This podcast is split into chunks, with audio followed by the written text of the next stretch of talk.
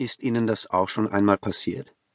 Sie verfolgen im Fernsehen eine Diskussion zwischen einem Islamkritiker und einem gläubigen Muslim über das Gewaltpotenzial im Koran und können am Ende nicht beurteilen, wer von beiden recht hat? Der eine zitiert Passagen, die Gewalt gegen Andersgläubige, Ungläubige und Frauen befürworten. Und der andere zitiert Passagen, die für Vielfalt, Nächstenliebe und Vergebung werben. Dass sie keine klare Position einnehmen können, liegt nicht an ihnen, auch nicht am Moderator, der Moderatoren oder den geladenen Gästen. Oft verlaufen solche Diskussionen einfach im Sande, hebt eine Aussage die andere auf. Das liegt zum einen daran, dass der Koran tatsächlich beide Botschaften beinhaltet. Die Botschaft der Liebe ebenso wie die Botschaft des Hasses und zum anderen kennen häufig weder der Moderator noch die Moderatoren noch die Zuhörer der Diskussion die Passagen, auf die sich die widerstreitenden Parteien berufen, geschweige denn ihren Kontext.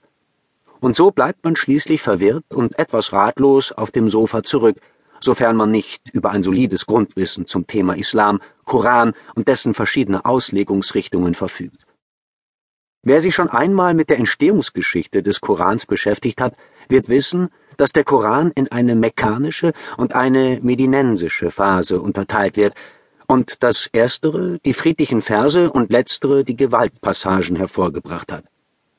Doch diese Unterteilung in Schwarz und Weiß stimmt so nicht ganz.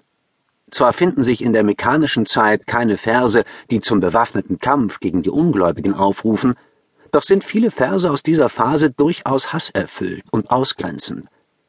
Gleichermaßen finden sich in den medinensischen Suren, die vor allem für die Dschihad-Passagen bekannt sind, auch Verse, die für Glaubensfreiheit und ein friedliches Zusammenleben unterschiedlicher Völker werben. Welche Passagen aber haben nun Geltung? Und wie kam es überhaupt zu dieser Ambivalenz? Ein Problem, mit dem sich schon die ersten Koranexegeten und Theologen herumplagten. Sie behalfen sich kurzerhand mit dem Verweis auf das Prinzip der Abrogation und sprachen davon, dass später entstandene Passagen des Korans frühere Verse ungültig machten. Die gesamte islamische Eroberungsgeschichte, die mit Mohammeds Kontrolle über Arabien begann und erst mit dem Niedergang des Osmanischen Reiches im 20. Jahrhundert zu Ende ging, bezieht ihre Legitimation denn auch aus den Medina-Phasen des Korans. Expansionsstreben, Unterdrückung und Verfolgung von Ungläubigen im Namen Allahs. All das lässt sich in bestimmten Versen des Korans finden. Nach dem Prinzip der Abrogation würden die medinensischen Suren das aufheben, was etwa in Mekka an Nächstenliebe und Toleranz offenbart wurde. Eine problematische Sichtweise. Der Koran gilt eigentlich als Wort Gottes.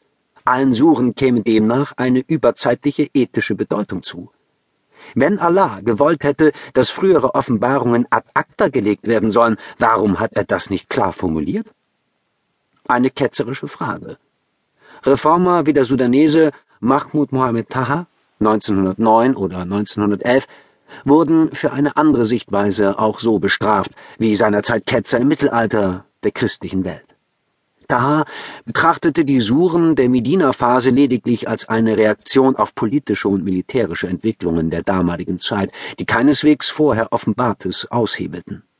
Deshalb hielt er auch die Scharia-Gesetze die sich auf die Medina-Passagen berufen, für nicht mehr zeitgemäß.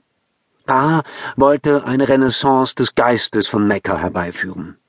Einer Phase, in der der Koran eher allgemeine Prinzipien mitteilte und keine konkreten Handlungsanweisungen anbot. Er wurde Mitte der 80er Jahre in Khartoum wegen seiner umstrittenen Islamthesen hingerichtet. Meiner Meinung nach liefern weder die Mekka noch die Medina-Passagen ein moralisch legitimiertes Handlungssystem für moderne Muslime.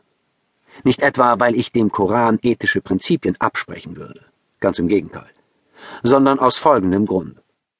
Wenn die einst als unumstößlich offenbarten Prinzipien teils schon innerhalb der 23 Jahre andauernden Phase von Mohammeds Wirken als Prophet obsolet waren, wie können sich Muslime dann 14 Jahrhunderte später noch darauf berufen?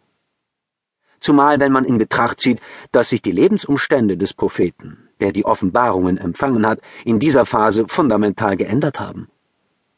Daher kann Koranexegese erst Früchte tragen, wenn man sich von der Macht des Textes als ewiges und allgemeingültiges Wort Gottes emanzipiert hat. Gott kann weder